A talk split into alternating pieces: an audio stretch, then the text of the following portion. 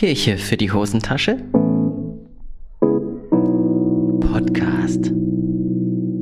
Herzlich willkommen zum Kirche für die Hosentasche Podcast. Schön, dass du eingeschaltet hast. Ich freue mich. Heute nehmen wir endlich die erste Folge auf und äh, wie heißt, dass ich hier nicht alleine sitze vom Mikrofon, sondern einen ganz besonderen Gast habe. Herzlich willkommen, Johannes Weißer, auch Joe genannt.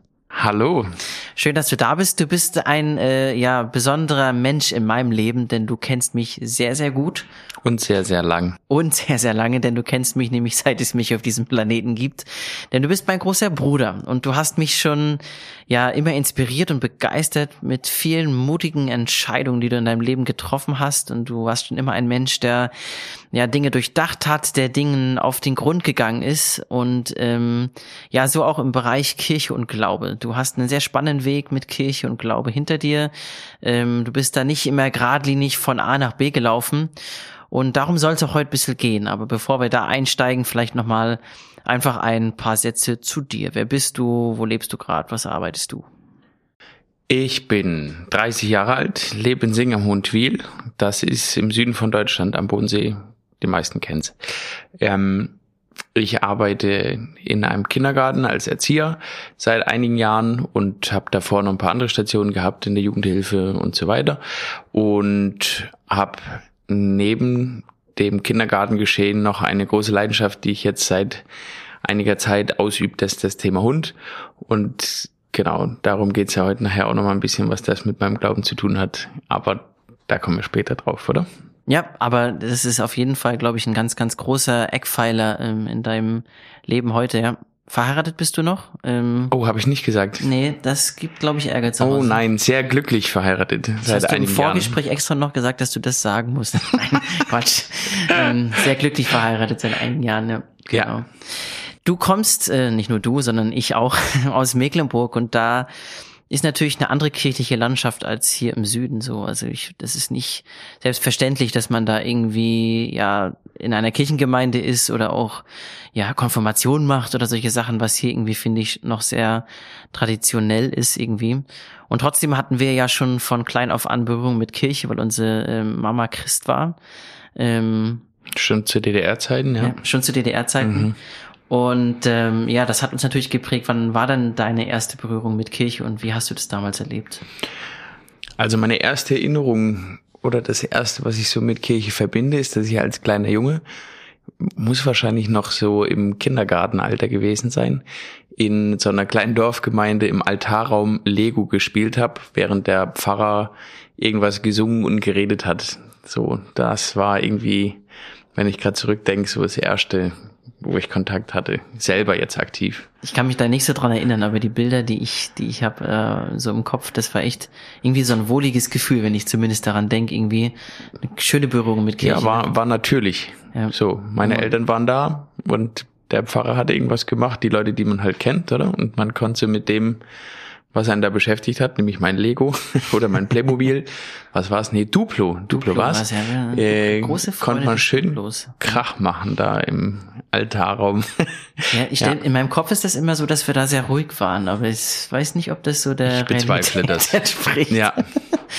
ähm, das war aber ja nicht sehr lange, dass wir da waren, ähm, sondern dann kam ich eine ziemlich lange Episode, dass wir ja in eine Gemeinde äh, in Slade, das ist so ein ganz kleines Dorf eigentlich in der Nähe von der Kreisstadt, ähm, gekommen sind.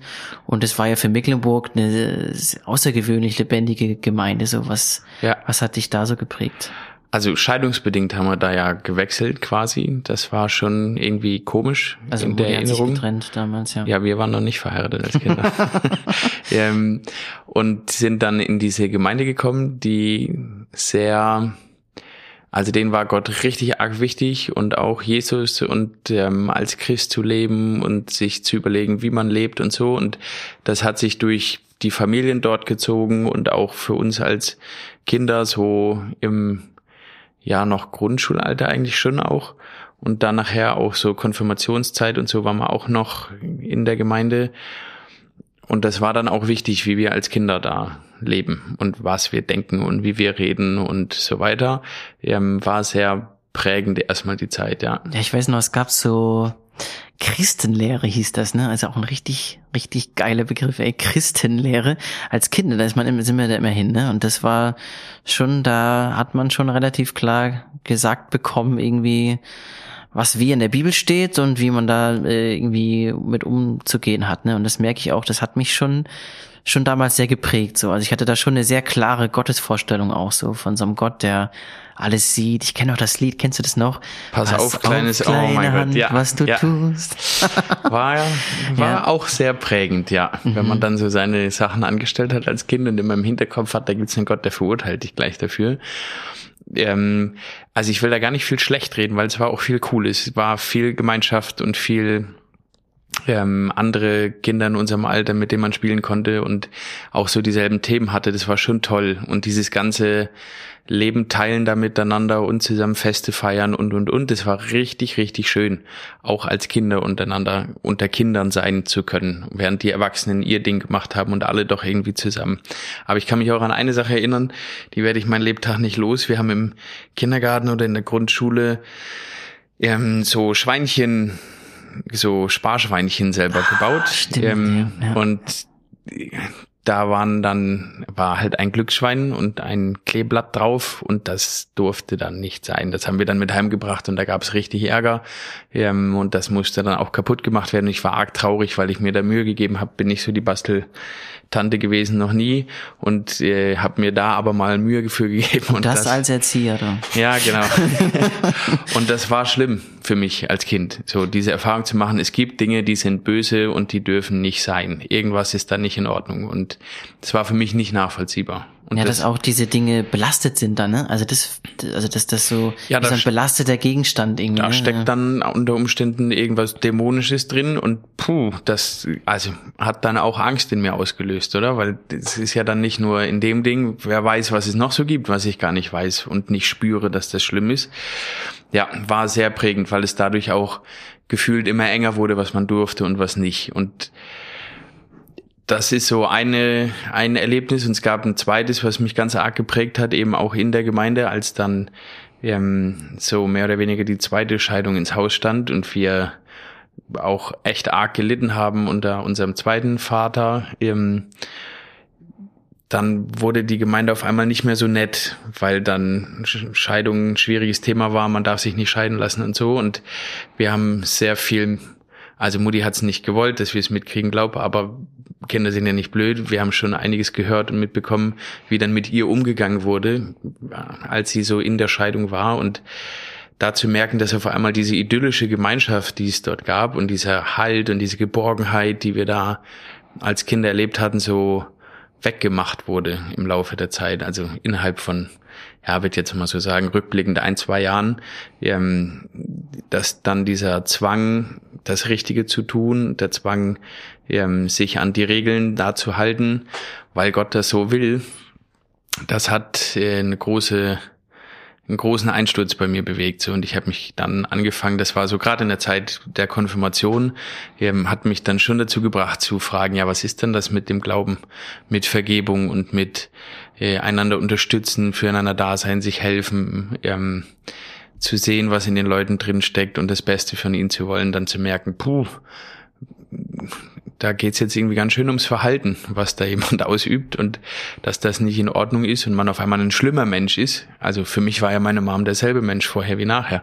Ja. Vor allem, weil sie sich ja auch wirklich in der Zeit sehr für uns aufgeopfert hat irgendwie und so. Ja, also, brutal, oder? Scheidung ist halt nix, was man irgendwie mal so nebenbei macht und aus Langeweile macht. Genau. Und ich habe es nicht verstanden, dass dann Leute angerufen haben bei uns zu Hause und gesagt haben, was sie da anstellt. Und ich verwende nicht jetzt die Worte, äh, die ihr an den Kopf geschmissen wurden.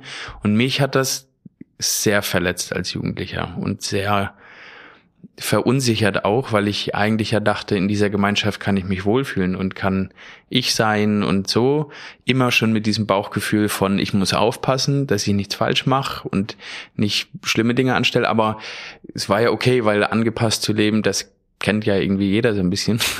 so, ja, und damit fing es aber an, dass ich gemerkt habe, ah, so kann ich, also weiß nicht, was was ist das Glaube, das kann nicht sein oder das ist schräg für mich.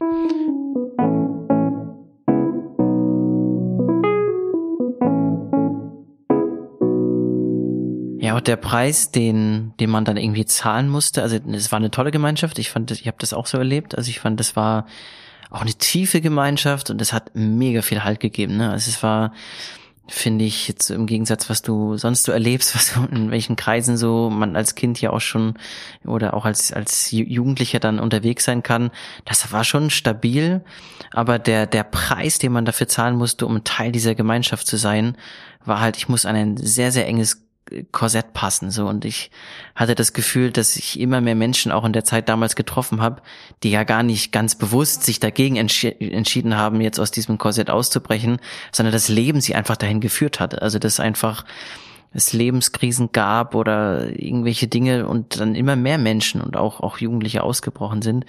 Du ja dann auch, du hast dich so ein bisschen distanziert gehabt und warst dann in etwas anderen Kreisen unterwegs, die wo ein anderer Ton geherrscht hat und wo ihr anders unterwegs wart. Erzähl mal ein bisschen von der, von der Zeit und was auch die, äh, die Zeit gegeben hat dann.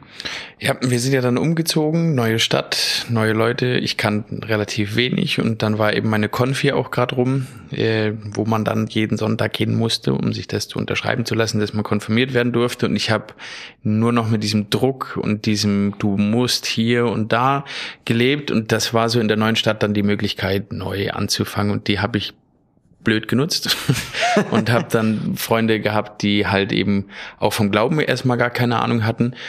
Und da ging es dann eigentlich nur darum, wer war der Größte, wer war der Stärkste, wer konnte am meisten sich einen einlöden und dann so, also ähm, Ärger mit Polizei und allem drum und dran, ich will es gar nicht genau ausführen, aber so vom Ding her gerade mal das Gegenteil von dem, was vorher war, nämlich es gibt eigentlich keine richtigen Regeln ähm, und der Stärkere gewinnt.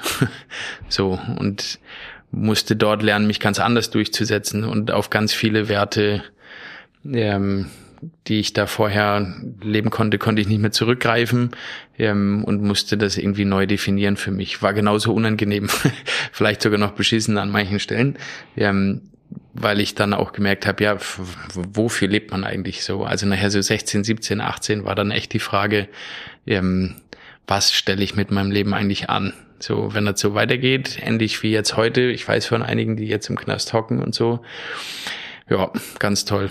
Das stand mir auch zur Wahl. Ähm, wollte ich nicht. Und ja, aber was dann? So, weil das, was ich vorher kennengelernt hatte an Glauben und Gemeinde, war, war einfach nur eng und schräg und hatte eigentlich nichts mehr mit meinem Leben zu tun. Und dann haben wir einen äh, Prediger kennengelernt in der Gemeinschaft dort. Landeskirchliche Gemeinschaft. Landeskirchliche Gemeinschaft, weiß ja. Ich weiß nicht, ob das alle kennen. Ja, aber so äh, ja eine Bewegung innerhalb der Landeskirche, ne? Ist, ähm, und ja. Genau, und der, der Prediger war so, der war auf einmal so ein echter Mensch. Also der hat auch vom Glauben geredet und hat auch Sachen gehabt, so, die ihm wichtig waren, was Glauben ausmacht und auch ein bisschen, was dann Lebensführung angeht und so, dass man guckt halt nicht mit jedem Mädel gleich irgendwo zu verschwinden und so weiter. Und das war für mich, ähm, wie die neue Möglichkeit anzuknüpfen an das, was mal da war, aber mit einem Menschen, der das Gefühl so richtig gelebt hat. Also nicht nur auf der Kanzel vorne, sondern auch in seinem Alltag normal. Der hat Musik gemacht und war unterwegs und hat mich sehr, sehr inspiriert und auch immer wieder eingeladen zu kommen. Und dann habe ich mich auch irgendwann entschlossen, wieder mehr zu wollen, weil ich gemerkt habe, ja, also das kann es ja auch nicht sein, dass ich jetzt mich mein Leben lang gegen jeden da durchsetzen muss und es ja eigentlich keine Perspektive gibt. Es war so sinnlos, so hoffnungslos, so ja, irgendwie ist ja klar, dass ich nicht mein Leben lang saufen kann. Jedes Wochenende. Und das kann ja auch nicht alles gewesen sein. Ja. Und bei ihm habe ich dann auch gemerkt, es war Raum für Fragen. Es war Raum für, ich darf nachdenken, ich darf mit dem, wie ich bin, so erstmal kommen und da sein. Und das war cool. Du bist dann weggezogen, du bist nach äh, Greifswald für deine Ausbildung mit ja. 16 damals schon. Das war echt noch jung, 17, 16, 17, ja, irgendwie, irgendwie, so, so mhm. roundabout. Ähm, und das war natürlich krass nochmal dann für dich irgendwie, ja, mit 17 äh, in einer anderen Stadt, das war vier Stunden Zugfahrt ne, von uns zu Hause, dann da neue Fuß zu fassen. Wie ging's mit deiner Gemeindekarriere dann in Greifswald weiter? Tja, da war es erstmal so, dass ich mir überhaupt die Frage stellen musste, wenn man so ganz neu anfängt, wo, was will ich denn überhaupt? Und habe mich noch sehr verwurzelt gefühlt, eben mit der Gemeinde dann, ähm, von der wir dann da beide kamen.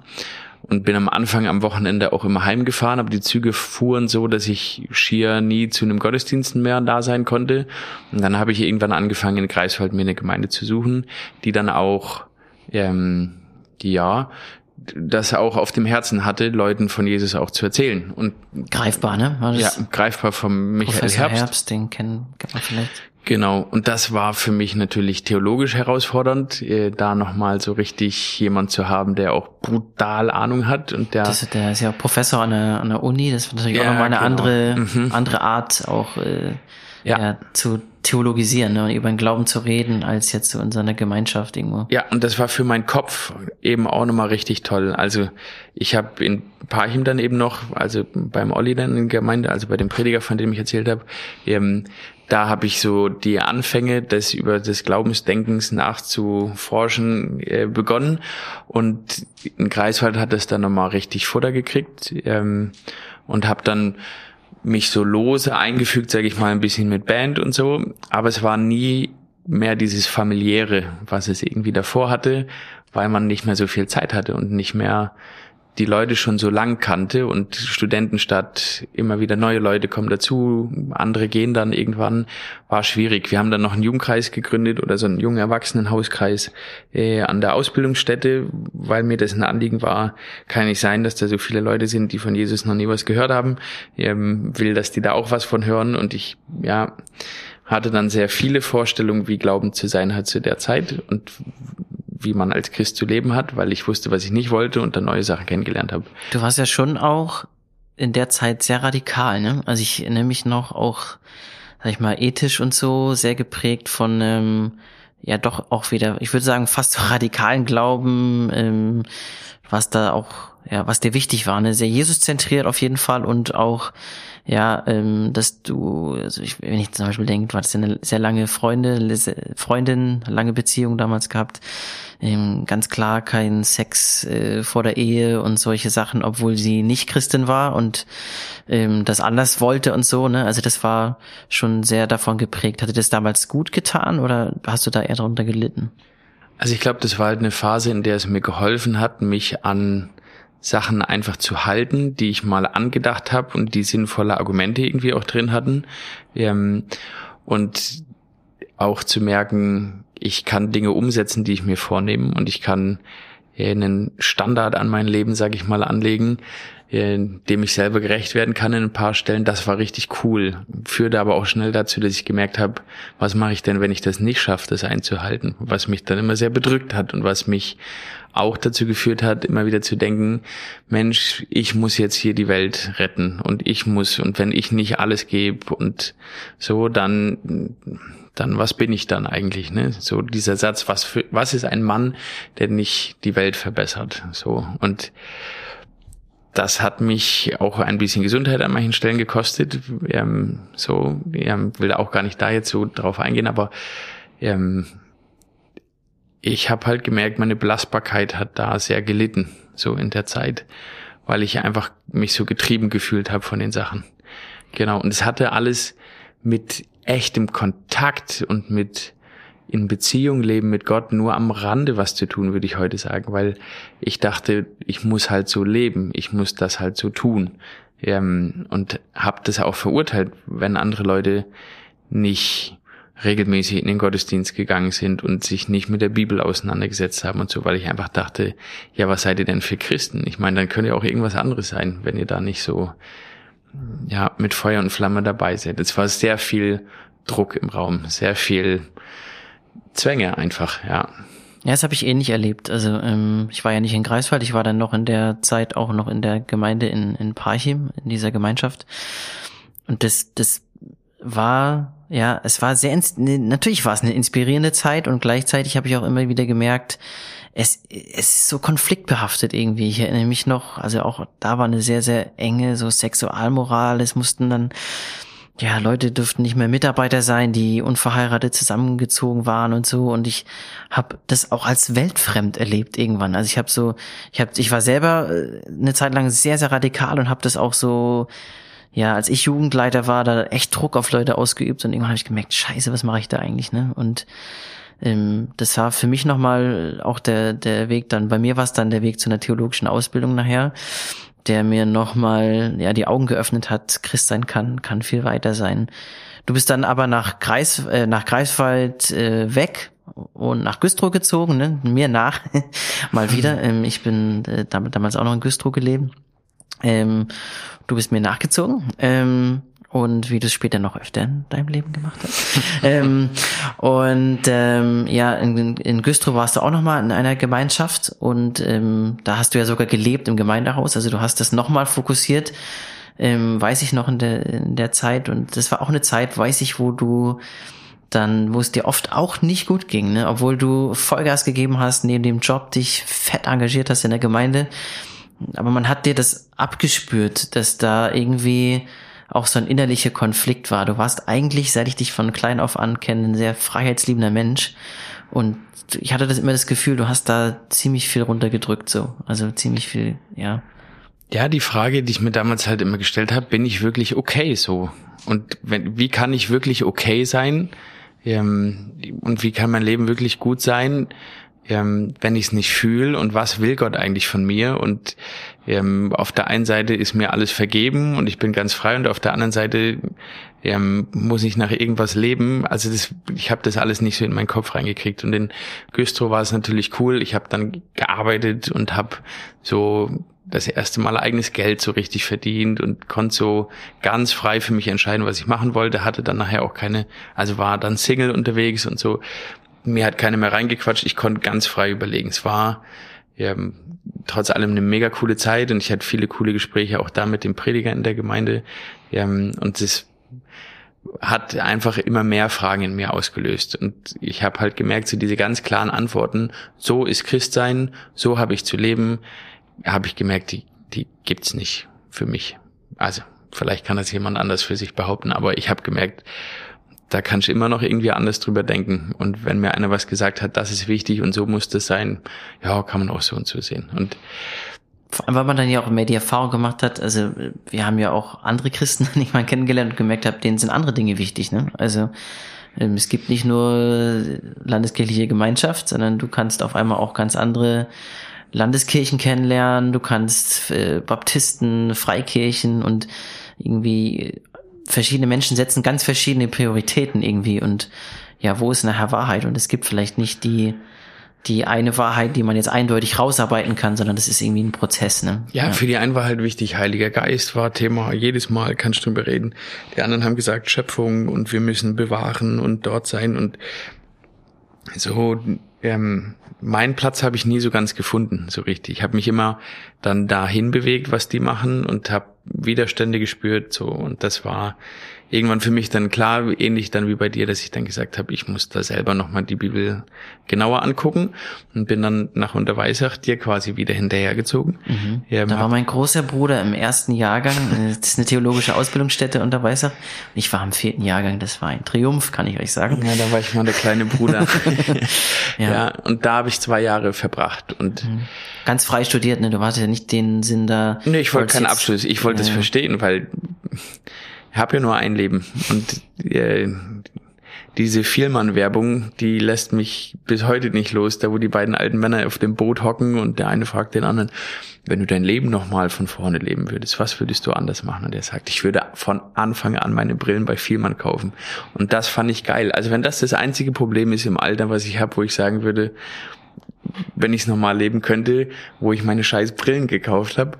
Gut, top. Und das war so ein bisschen mein Gedanke.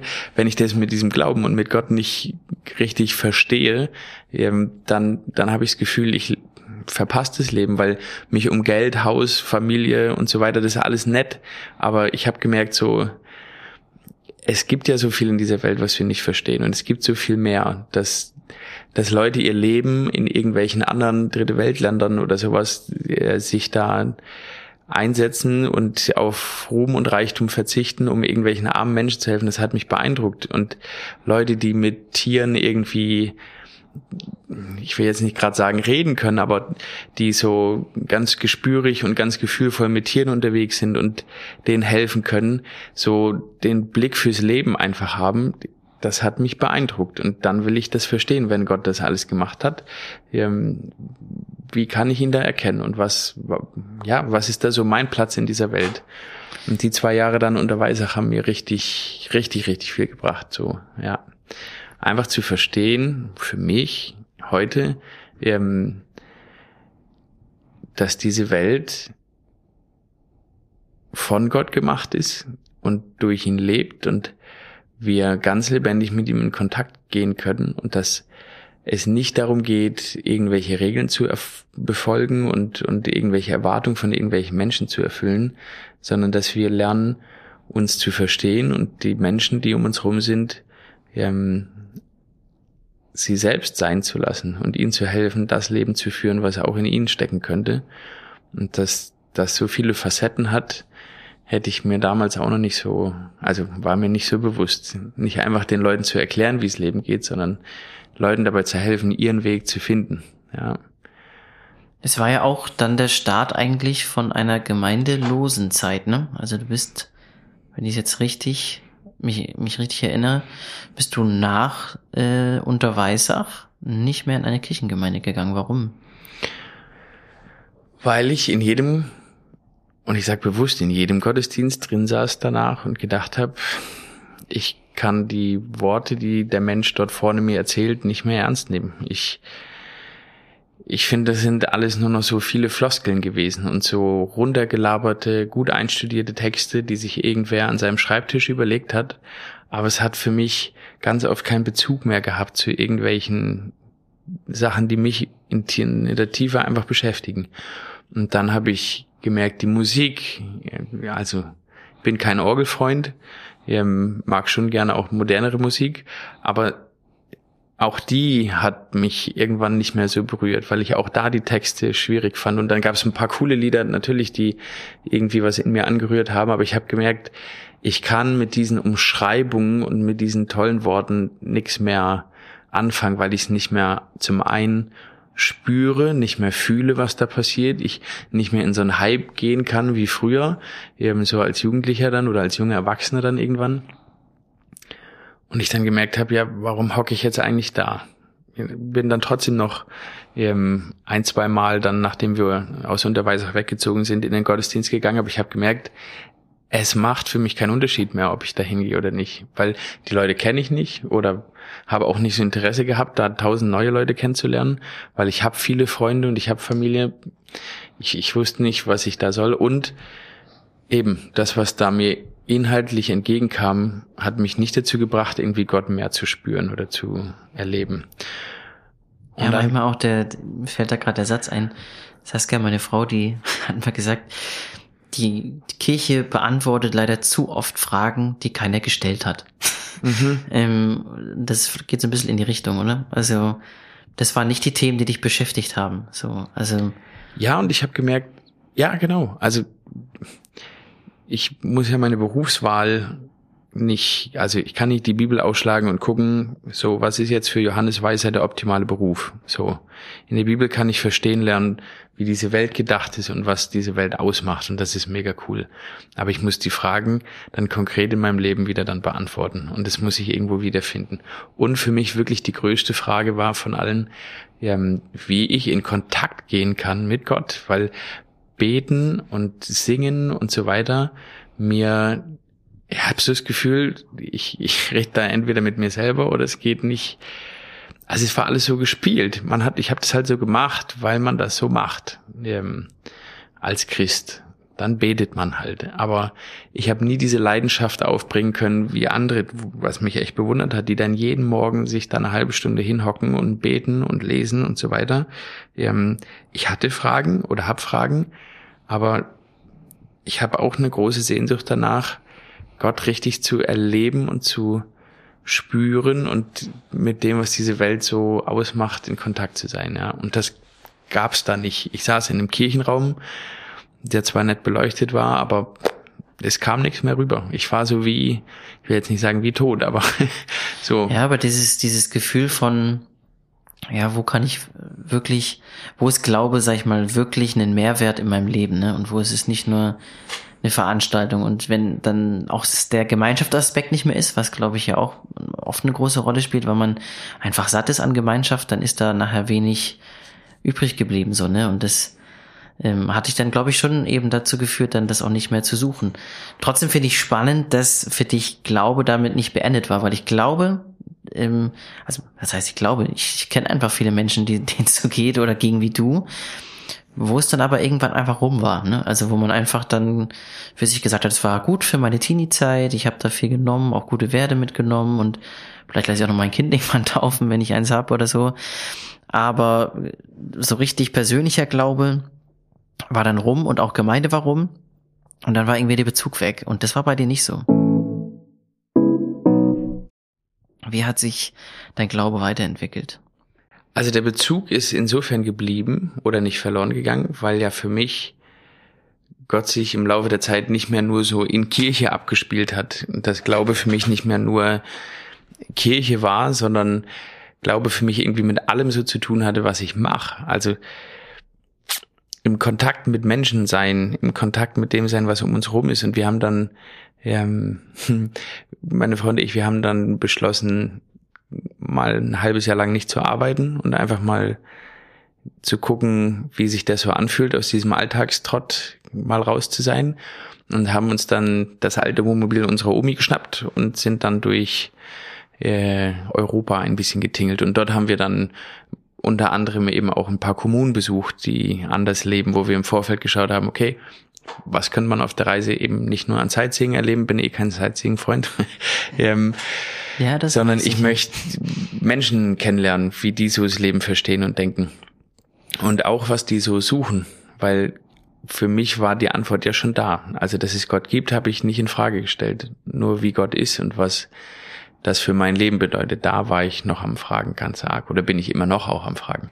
Ähm, und dann haben wir Kommunen getroffen, die sich schier von der Außenwelt abgekapselt haben, wo es denen um gar nichts ging, einfach nur existieren und irgendwie überleben. Ähm, und Kommunen, die den großen Friedensauftrag für diese Welt gespürt haben, die dann das konnte man auf Google Maps bei der einen Kommune sehen. Die haben so Wasserprojekte gemacht in Portugal, dass die, die Natur da wieder zurückkommen kann und so weiter wegen der miserablen Forstwirtschaft und über die zehn Jahre so zu sehen, wie aus diesem kleinen grünen Fleck, den sie gemacht haben, immer größere grüne äh, Ecken entstanden sind und die machen so Solarküchenforschung und so. Also es war richtig cool zu sehen, was die für eine Leidenschaft fürs Leben und diese Welt irgendwie hatten. Und dann zu merken, oh mein Gott, ich muss mal kurz runter von meinem hohen Rost, dass wir Christen ja alle so verstanden haben, wie es Leben geht und dass wir in allem so viel besser sind als alle anderen Menschen, weil aus dieser Ecke komme ich halt ein Stück weit her von meiner Geschichte. Und dann zu merken, die haben uns in so vielen Sachen richtig was voraus. Wow, die leben Schöpfung, die leben ähm, das Ganze ernst, dass sie ihr Leben hier auf der Erde gestalten wollen und, und was bewirken wollen. Und was humpel ich denn darum mit meinem früheren Denken so an manchen Stellen? Und das hat mich dann schon auch wieder inspiriert, nachzuforschen, was haben wir dann in unserem äh, in unserer Christenhistorie und in unserem Kirchen und in unserem Glauben an Möglichkeiten, die Dinge so zu sehen, dass sie einen Bezug kriegen auf diese Welt und habe dann unter anderem eine von meinen alten Leidenschaften aus Kindertagen wieder aufgegriffen und dort ja richtig krasse Erfahrungen für mich gemacht. Ja, also kannst du gleich noch mehr zu erzählen zu dieser Leidenschaft. Ich hatte noch den Gedanken gerade, ähm, ich fand cool und das finde ich mutmachend, irgendwie zu sagen, ich gehe aus meiner Haustür raus, ich bin unterwegs und habe den Mut, mich auf was einzulassen, was irgendwie meine Denke total übersteigt und dann die Erfahrung zu machen, hey, deswegen treibt mich das nicht von Gott weg. Also, weil ich habe irgendwie oft das Gefühl, dass wir als Kirchen irgendwie unsere Türen zumauern und uns abgrenzen und uns schon unterhalb, also schon innerhalb von den christlichen Gemeinden abgrenzen und wir immer Angst haben, irgendwie, ah, das ist falsch und das geht nicht oder so. Und ich finde es eine mutmachende Erfahrung, dass du unterwegs warst und sagst, ich, ich öffne mein Herz für andere Dinge ähm, und erfährst Gott darin. So und deswegen bist du ja nicht jetzt von deinem Glauben weg oder so. Ne? Deswegen lebst du jetzt ja nicht auf einmal in einer äh, in einer Kommune oder bist jetzt irgendwie konvertiert zu irgendeinem anderen Glauben oder so. Ähm, aber es bereichert dein Glauben und es führt dich dazu, Gott Fragen zu stellen ne, und unterwegs zu sein. Und das hat dich ja zu deiner alten Leidenschaft geführt und ich löse das Geheimnis jetzt auf. Ähm, es sind die Hunde und du hast für dich in den Beziehungen zu den Hunden ja nochmal Gott auch neu entdeckt. Und vielleicht erstmal noch mal ein bisschen was zu deiner, ja, zu deiner Art mit Hunden umzugehen. Vielleicht sagst du da noch mal zu ein paar Sätze und dann einfach noch mal ein paar Sätze. Wie erlebst du Gott heute auch in deiner Hunde-Lebenswelt? Also um das mal irgendwie zu versuchen, in ein paar Sekunden auf den Punkt zu bringen. Ähm, in all dem, was ich in den Gemeinden erfahren habe und in all dem, was ich auf der Reise erfahren habe und was ich so gesehen habe, ähm, war für mich immer die Frage, wie stehe ich dazu und wie geht's mir damit? Also das eine hat in mir Freude ausgelöst, das andere in mir große Wut, das nächste in mir große Trauer und Angst und so unser ganzes erlebbare Spektrum irgendwie. Und dann zu merken, darum dreht sich mein Glaube irgendwie ja gar nicht. Und dann hatte ich so Psalmvorlesungen im Kopf, wo es dann eben darum ging, dass die Menschen Gott alles hingelegt haben, was sie so beschäftigt hat. Und ich dann angefangen habe zu merken, uh, vielleicht geht's irgendwie gar nicht nur um äh, das, was ich tue und tun sollte und überhaupt, sondern vielleicht geht's darum, um das, was ich erlebe und das zu teilen und ähm, offen zu sein für die Dinge, die da sind. Und das ist so wie so ein Parallelbild mit den Hunden. Ähm, ich komme aus der klassischen ähm, Polizeihunde-Ecke durch unseren damaligen Vater mit sehr viel Druck und Zwang und äh, vom Osten her auch geprägt noch sehr viel mit Schlägen und Tritten und wie auch immer. Das war so mein Bild, wie man mit dem Hund umgeht, dass man sich den gefügig macht und den äh, mit Dominanz und so weiter dazu bringt, das zu tun, was man möchte. Und dann habe ich einen Hund bekommen, der quasi nur wenn man schon aufgestanden ist, zusammengezuckt ist und er sich ins Eck weggemacht hat. Da war an nichts zu denken von dem, was ich kannte, wofür ich auch ultra dankbar bin. Ähm, und musste dann neu lernen, mit ihr, also mit der Finja, da in den Kontakt zu gehen und irgendwie zu gucken, wie kriegen wir jetzt unser Leben gemanagt. Da war auch nicht über Sitzplatz, Fuß irgendwie die Rede. Ähm, weil dieser Hund einfach erstmal überleben musste und aus diesem Überlebensmodus rauskommen wollte, sollte. Und dann habe ich gemerkt, ja, das alles mit Leckerli und Gedöns funktioniert nicht. Dieses ganze Abrichten und Funktionieren und dieses, der Hund erfüllt meine Wünsche und Ding funktioniert gar nicht, weil der Hund war einfach nur bedürftig. Ähm, und ich habe gelernt, dadurch mit ihr zu kommunizieren auf eine sehr hündische Art, also nicht nur durch Körpersprache, sondern auch durch innere Haltung. Ähm, und habe dann gemerkt, oh, so habe ich Glauben früher übrigens auch verstanden, nämlich ich muss funktionieren, ich muss das so machen, ich muss die Dinge so und so regeln, ähm, das und das scheint wichtig zu sein und habe dann gemerkt, dass bei meinem Hund ähm, das alles überhaupt nicht wichtig ist, sondern dass sie weiß, ich bin da und sie mir vertrauen kann, wir im Kontakt sind und dann zu merken, man kann mit seinem Hund auch irgendwo hingehen und ihm signalisieren, dass er irgendwo bleiben kann und dort sicher ist, ohne dass wir jenen Kommando aufbauen, ohne dass wir je irgendwie trainieren. Beziehung braucht kein Training. Ich liebe diesen Satz. Ähm, und darüber habe ich dann erfahren, dass wenn dann Dinge nicht so liefen, wie ich es mir vorgestellt habe mit ihr, dass in mir dann Gefühle wieder aufsteigen oder Emotionen, die mich dann so, wenn mein Hund auf einmal an der Leine zieht, kocht's in mir, weil kein Hund zieht mich durch die Gegend. Ähm, und dann merke ich, uh, das ist ja aber auch irgendwie ein Gedanke, den ich sonst von mir kenne, weil ich ziehe mich durch mein Leben oder irgendwelche Sachen ziehen mich durch mein Leben. Ich muss funktionieren. Und dann zu merken, wenn ich meine Emotionen und Gefühle da spüren lernen und guck, wo das herkommt und da auch in mir so ein bisschen Heilung finden kann und das annehmen lernen kann, was meine Geschichte ist, kann ich meinen Hund auf einmal anders wahrnehmen und merke, ja, warum muss der denn jetzt ziehen? Was beschäftigt ihn? Warum ist der da so? Sie zu beobachten. Und dann, ja, also das Ende vom Lied ist, heute läuft sie an lockerer Leine oder sogar ohne, wenn jetzt nicht gerade das Reh vor uns herschießt. Ähm, weil wir gelernt haben, die Welt durch unsere gemeinsamen Augen zu sehen und da so ins Gespür zu gehen und zu entwickeln, was echte Lebewesen in einem echten Kontakt mit einem bewirken können, war für mich eine tiefe Glaubenserfahrung. Nämlich zu merken, es geht nicht darum, was ich alles tun und leisten sollte und wie ich doch zu sein habe, sondern ich bin jemand und in mir sind Dinge, die mich beschäftigen, die mich ängstigen, die mich wütend machen, die mich auch freuen und das mir wieder zu erlauben an ganz vielen Stellen und auch zu sehen, wo das herkommt und dann Wege zu finden, da neu mit umzugehen, nichts mehr wegmachen zu wollen, beim Hund nichts mehr wegmachen zu wollen, bei mir nichts mehr wegmachen zu wollen. In meinem Glauben von meiner Prägung her geht es ja immer darum, die Lust an dem, was man irgendwo gemacht hat, wegzumachen, weil das ist ja alles dann schlimm. Und nur die Freude am Herrn, so mal in dem ganz Extremen. Oder das, was ich in anderen Gemeinden dann gesehen habe, was mich damals sehr abgestoßen hat, ähm, dieses, es geht ja hier um gar nichts mehr, nur noch um ein bisschen Tradition, nur noch um ein bisschen das haben wir schon immer so gemacht. Ähm, das hat mir auch bei meinem Hund nichts geholfen. Das haben wir schon immer so gemacht. Und zu merken, da wo ich echt mit ihm Kontakt bin und mich mein inneres Kind oder wie auch immer man das alles nennen mag, was da in mir ist, ähm, wenn ich das alles anschaue und mit dem umgehe, kann ich in Kontakt kommen. Nur wer sich selber hat, kann sich geben. So. Und das habe ich jetzt dann irgendwie so wie gelernt, in die Beziehung mit Gott zu übertragen. Ich muss vor Gott nichts machen, nichts sein. Ich kann einfach mich in seiner Gegenwart aufhalten, diese Gegenwart genießen ähm, und mich so wie beschenken lassen. Und ja, jetzt kann man sagen, Schöpfung ist ja ein Teil so und das ist, finde ich, ein riesiger Teil, den wir ganz oft unterschätzen. Ähm, aber diese Vorstellung, dass sich ein Jesus da hingibt für die Menschen und ähm, ein Gott, der Mensch wird überhaupt und unter den Menschen unterwegs ist und diesen Anspruch hat, ihm zu zeigen, was, was ihn ausmacht. Das sind so Qualitäten, die mich dann ganz tief berühren und dann geht es, gibt es kein Ziel mehr von meinem Glauben auf einmal, weil dann bin ich einfach in den Dingen und dann kann ich dir angucken und schauen, was das mit mir macht, erleben, was das mit mir macht ja, und dann stehe ich wieder auf und mache mein Zeug, was man halt jeden Tag so macht.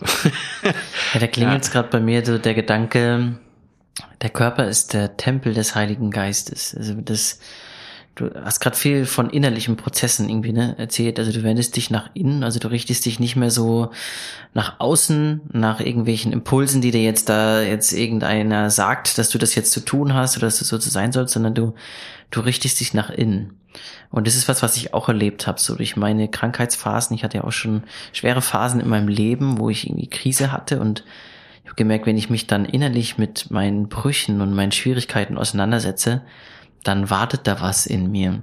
Und das ist nichts, wovor man Angst haben muss, sondern wenn ich es aus christlicher Perspektive sage, dann ist das ja letztendlich Gott. Also wenn, wenn, wenn der Körper der Tempel des Heiligen Geistes ist, dann ist es das Beste, was ich tun kann, mich mit mir auseinanderzusetzen, mit den tiefen Gefühlen, Ängsten, mich denen zu widmen, weil ich glaube, dann kann ich da Gott begegnen, so. Und das ist gar kein Krampf und dafür, da können natürlich Form helfen, da kann mir Lobpreis helfen, ne? Also ich will gar nicht sagen, dass man, also ich bin ja ein großer Freund auch von Kirche und Gottesdienst und so, das ist, ich will das gar nicht in Frage stellen jetzt. Aber ich glaube, wir müssen uns hinterfragen, was der Gedanke dahinter ist, was wir da, warum wir das tun. Und ähm, unsere Gottesdienste oder auch unsere Gemeinden danach ausrichten, wie können wir Menschen dahin führen, dass sie wirklich an ihre Lebensfragen kommen und an ihre tiefen Brüche, an ihre tiefen Ängste, weil das ist doch letztendlich das, was Jesus gemacht hat, weißt? Also das ist doch das, was Jesus, wenn Jesus mit Zachäus oder mit irgendwelchen Leuten geredet hat, dann hat er ihn nicht irgendeine Keule um die, Ohren, um die Ohren gehauen, sondern er hat geguckt, was ist jetzt dran für diese Menschen? Und das war sehr, sehr unterschiedlich so, ne, und ich finde, das spüre ich so ein bisschen in diesem, dass Gott dir da begegnet ist, in, der, in diesem Hundeding, ja, das, äh, das ein Türöffner war, zu verstehen, was Gott wirklich für dich, für dich wünscht, so. Ja, weil diese Hunde ähm, oder generell Tiere sind ja noch so echt die sind halt nicht von unserer, also wenn wir sie lassen, aber die sind ja von unserer Art und Weise, alles zu sortieren und alles irgendwie so hinzumachen, gefügig zu machen oder anzupassen, sage ich jetzt mal im weitesten Sinne, ähm, sind die ja noch ziemlich frei von und benehmen sich einfach so, wie es intuitiv halt wäre. Und darin zu sehen, dass Gott eben nicht wertet und und eine Natürlichkeit da ist, mit der ich in Kontakt treten kann. Das ist so ein bisschen das, ist so wie ein, ein daran erinnert sein, dass Gott auch so mit mir umgeht. Mein Hunden ist scheißegal, wie ich aussehe und ob ich heute Morgen geduscht habe und also das ist vielleicht so noch interessanter für sie.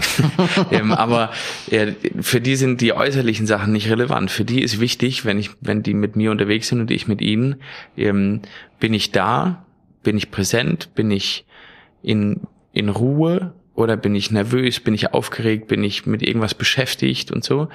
Und wenn ich halt da bin und wirklich ich da bin und nicht irgendein Teil von mir von früher, der in irgendeiner Anpassung lebt, was weiß ich, meine Hunde dürfen nicht bellen, wenn ich an einem anderen Hund vorbeilaufe. Ähm, und dann so denke, oh mein Gott, die Scham kommt, jetzt laufen da Leute vorbei meine Hunde eskalieren an der Leine, ähm, dann bin ich auch nicht da in dem Moment, dann bin ich in diesem Teil von, der sich schämt und der ähm, ja diese Erfahrung mal gemacht hat, dass das nicht in Ordnung ist, so. Oder in der Angst, die Leute könnten jetzt äh, keine Ahnung, irgendwie sagen, ich bin voll der komische Typ, der irgendwas macht mit den Hunden oder der seine Hunde nicht im Griff hat. Ähm, und dann spüre ich Scham oder Angst, dass ich verurteilt werde ähm, oder dass ich dann ausgegrenzt werde aus irgendwelchen Sachen. Und dann zu merken, okay, was ist das? Das annehmen lernen und dann wieder bei meinen Hunden sein und zu merken, was sie in dem Moment brauchen. Ähm, und dann merke ich, ja, das ist, war in meinem Glaubensleben nichts anderes.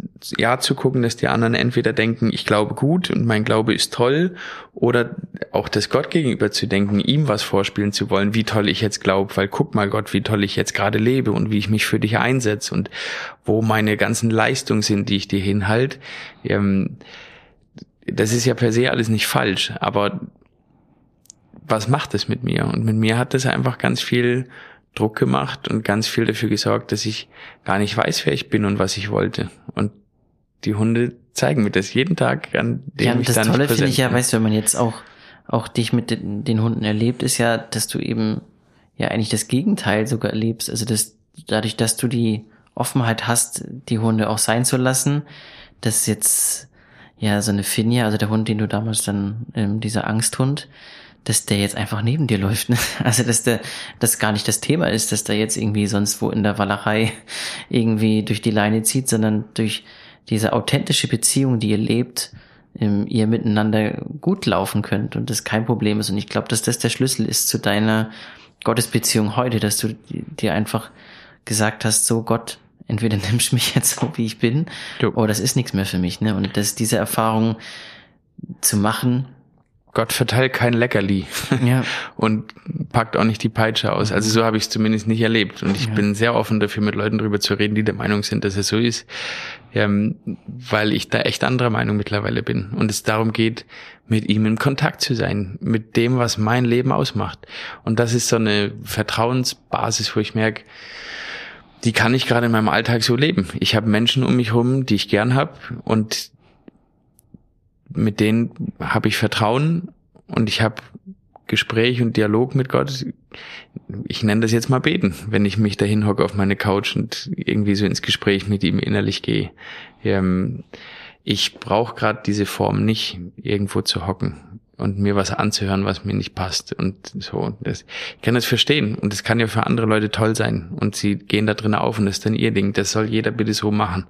Ähm, aber die Frage ist halt, was Kirche dann längerfristig den Menschen noch bieten kann, wenn sie immer weniger werden. Weil also könnte ja auch sein, dass man da irgendwas macht, was die Leute vielleicht eben dann nicht mehr berührt, so wie es mir halt ging.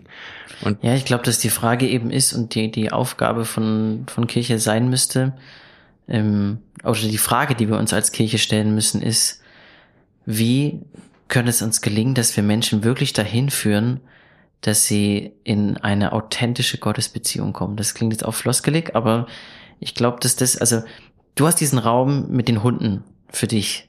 Äh, ja, können wir auch tausend so. Sachen mehr drüber sagen, weil das ist echt ein ja. Riesenthema. Ja. Und ich glaube, dass andere Menschen ganz andere Punkte haben, so, also wo, wo, wo das da irgendwas triggert oder wo es, wo, wo sie in dieses echte Gefühl kommen, wo sie in dieses vertrauensvolle Gefühl kommen, Gott zu begegnen.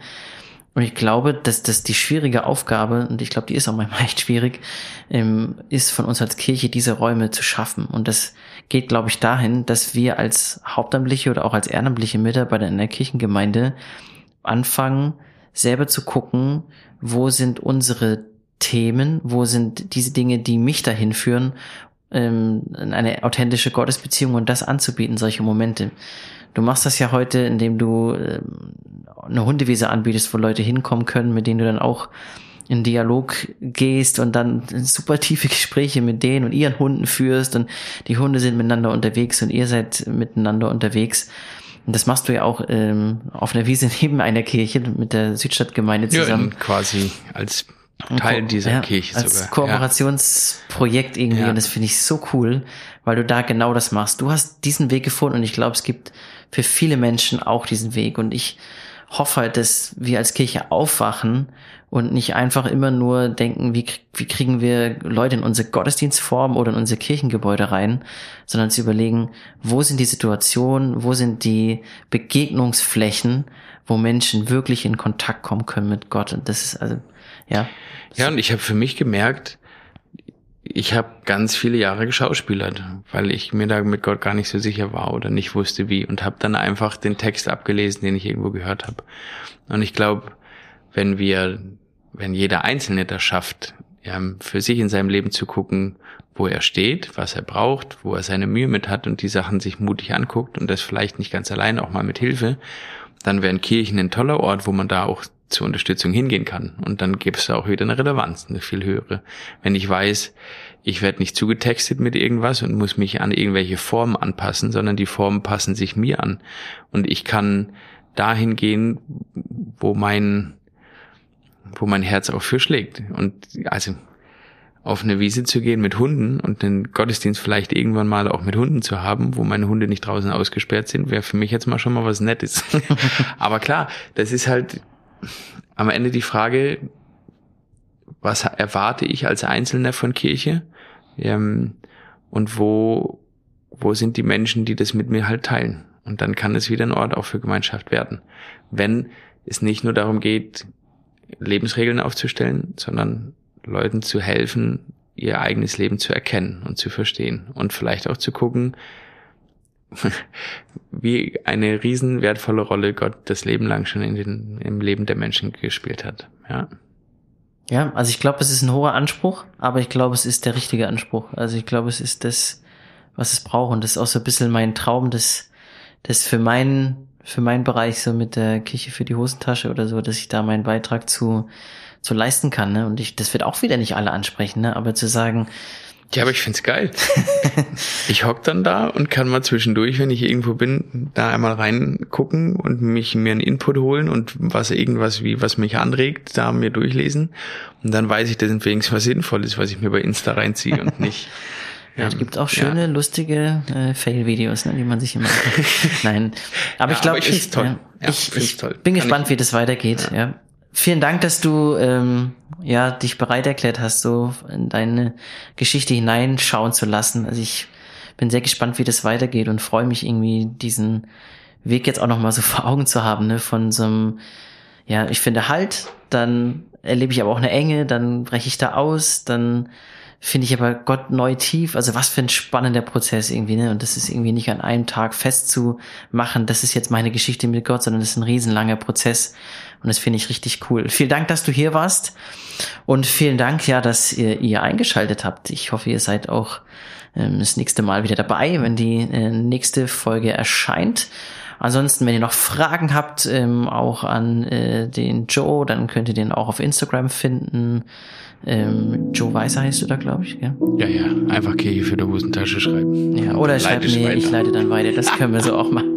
Ähm, oder ja, lasst uns diskutieren über das, was heute war. Schreibt mir eine Nachricht, ich bin sehr gespannt und freue mich auf euch. Macht's gut. Das war's für heute von der Kirche für die Hosentasche. Schön, dass du eingeschaltet hast. Gottes Segen, mach's gut.